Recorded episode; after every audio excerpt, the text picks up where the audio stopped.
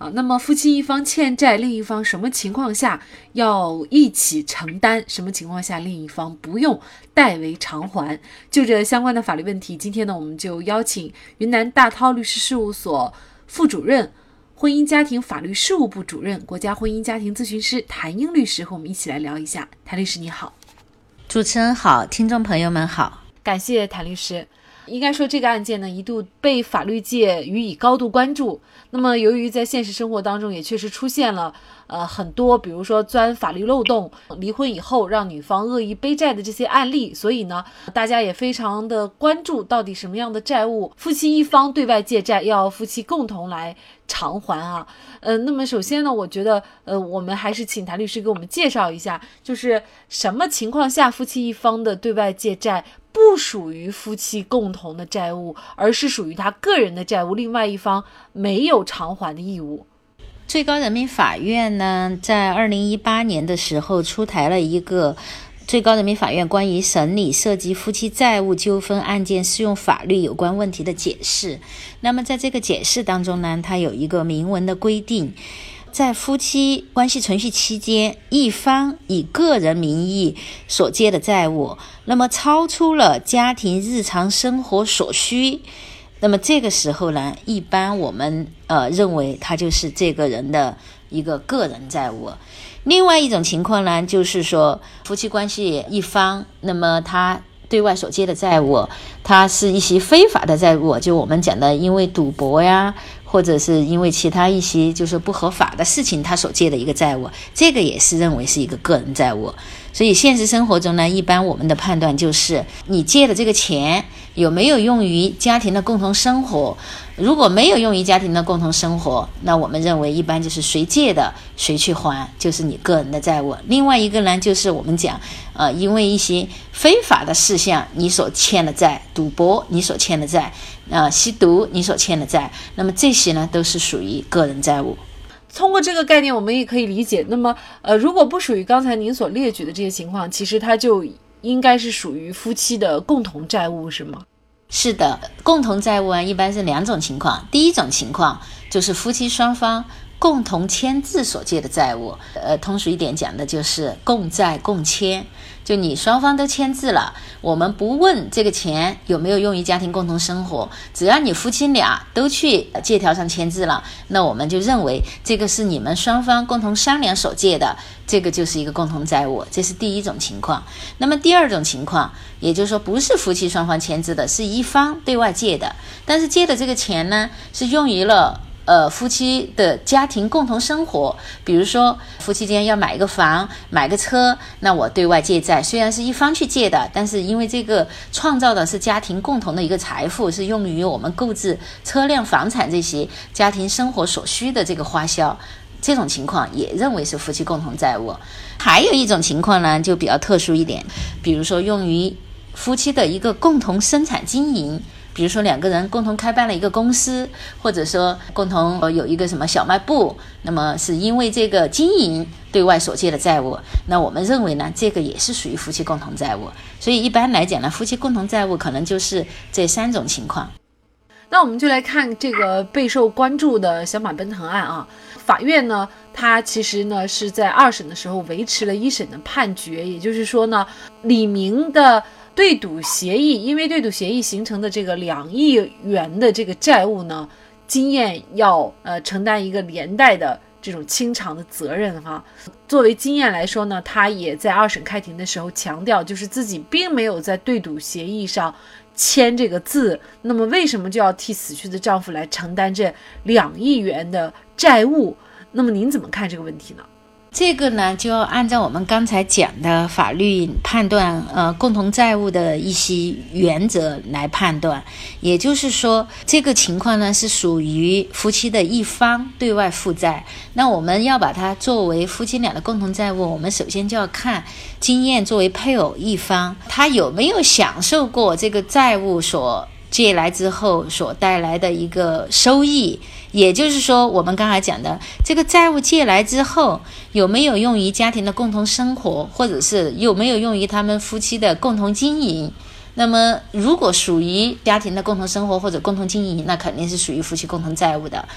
那根据这个案情表述来看呢，我认为啊，两亿元的这个债务还是应该属于夫妻共同债务。从案情表述上来看，首先第一点，对于这个债务，经验一方他是知道的。因为从他对媒体的召开了一些新闻发布会啊，从这些表述上来看，他首先对这个对赌协议约定的股权回购他是明知的。那么第二个，就从一系列他们这个公司创建的这个发展过程来看，就经验本身呢，他是参与了。这个小马奔腾公司的一个共同经营，因为从案情表述来看，就是在小马奔腾前身，呃，那个公司，那么经验他自己就是作为股东注册登记的。从后来一系列的表现来看呢，经验还在不同的时期，在这些公司是有过呃职行为的，包括就是说李明去世之后，那么他也接管了这个公司的这个经营，而且还出任了法定代表人。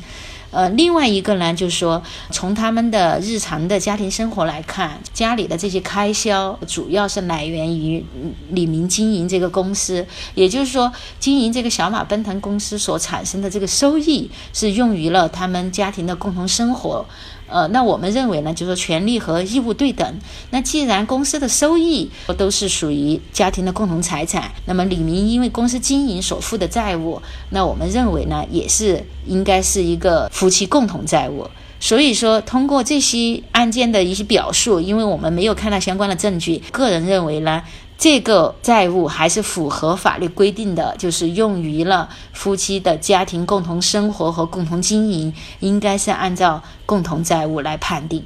其实您刚才介绍了怎么来判断夫妻的共同债务，有一个就是双方共同的签字，这个呢，通常我们大家都还是很容易辨别的，就是在于是否这个债务用于了夫妻共同生活以及夫妻共同的生产经营这块儿，可能很多现实当中的一些夫妻一方啊，他很难判断丈夫赚的钱，呃，在外面赚回来的，可能也是用于夫妻共同生活，但是。可能仅仅就是一个小零头，一小部分。那么大部分呢，其实都是用于在外面的这种经营活动啊等等。那么具体在实践当中，怎么来判断是用在夫妻的共同生活或者是共同的生产经营上，呃，以至于夫妻两个人要共同来承担呢？这个确实是一个难点。难在就是说，嗯，目前国家的法律对于就是夫妻共同生活和共同生产经营的一个认定，没有出一个统一的一个认定标准，所以就导致在实践当中呢，确实是这一块是有争议的。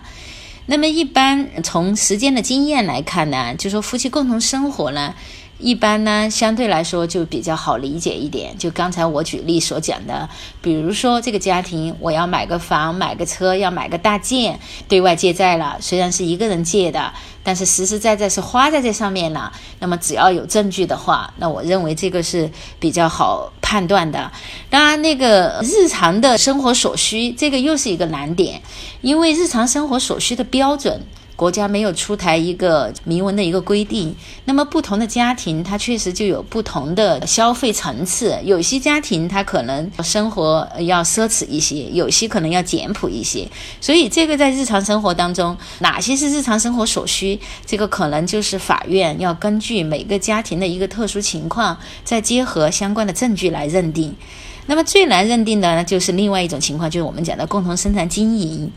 那么这个呢，我觉得可能也是每个个案要根据相应的证据来认定。比如说是经营公司，那我们就要看没有直接借债的这一方，那么他有没有实际参与公司的一个经营？比如说有没有作为股东登记进去，在日常的管理当中，他有没有去参与公司的一个经营管理？因为现实生活中也有很多，比如说丈夫在外呃开办公司，然后女方呢就在家相夫教子。可能就是对整个公司的经营这些一概不问。那么在这种情况下，那如果因为这个经营公司所负的债务，那么这个呢？你说要让女方来承担呢，这个就对女方来讲就比较苛刻了，因为她都没有实实际际的参与这个公司的经营，莫名的让她背上呃一些债务的话，那我认为是不公平的。总而言之，在这个共同生活和共同生产经营，在国家没有出台相应的统一的判断尺度和标准的情况下，那么肯定是个案都会存在争议的。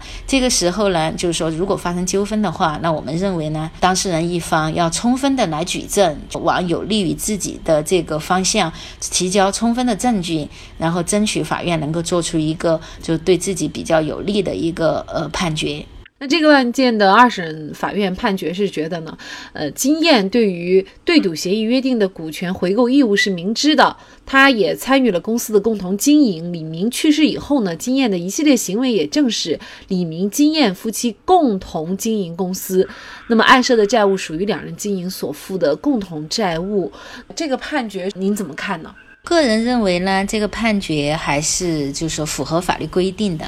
那么民众觉得丈夫去世了，让妻子背上两亿的这个债务，觉得很不公平。那主要是因为觉得这个债务的数字太庞大了。但是我们从法律理性的来思维来看，判断这个债务是否属于个人债务还是共同债务，它并不是。就说完全是从金额上来判断的，而是要根据刚才我们讲的法律规定的那个标准，是否是用于了。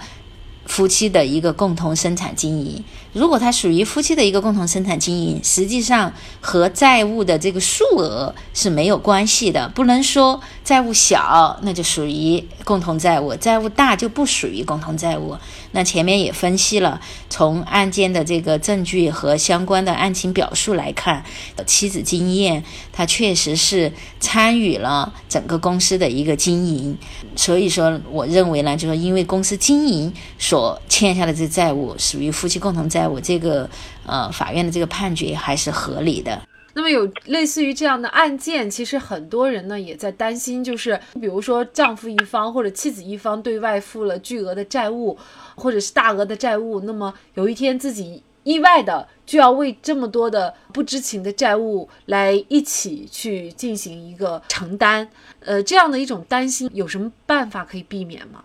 要完全避免呢，确实还是比较难的，因为我们国家本身就是法定的一个夫妻财产共同制啊。如果要想避免呢，一种办法呢，就是我们讲的夫妻双方可以约定财产分别所有，也就是我们讲的通俗讲的就是财产 AA 制。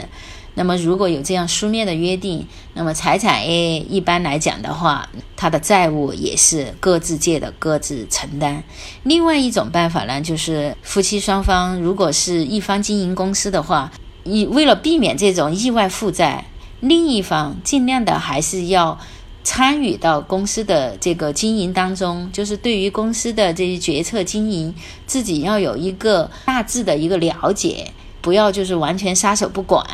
你自己有了大致的了解，而且就有一些控制的话，那么一方他可能对外借债啊什么的，也是在你的一个掌控和知晓的一个范围内。那么这样呢是可以有效的做一些避免的。但是你说要百分之百的来规避说另一方负债不会牵扯到自己，我觉得法律上可能也很难找到这个一个万全之策。所以就是平常还是提醒大家，一个个是对家庭的财产。要尽量的了解掌控。第二个呢，就是要有证据意识，就是很多东西我们要有收集到书面的一些证据，提前就是做好一些防范工作，可能后期就可以尽量的规避一些纠纷。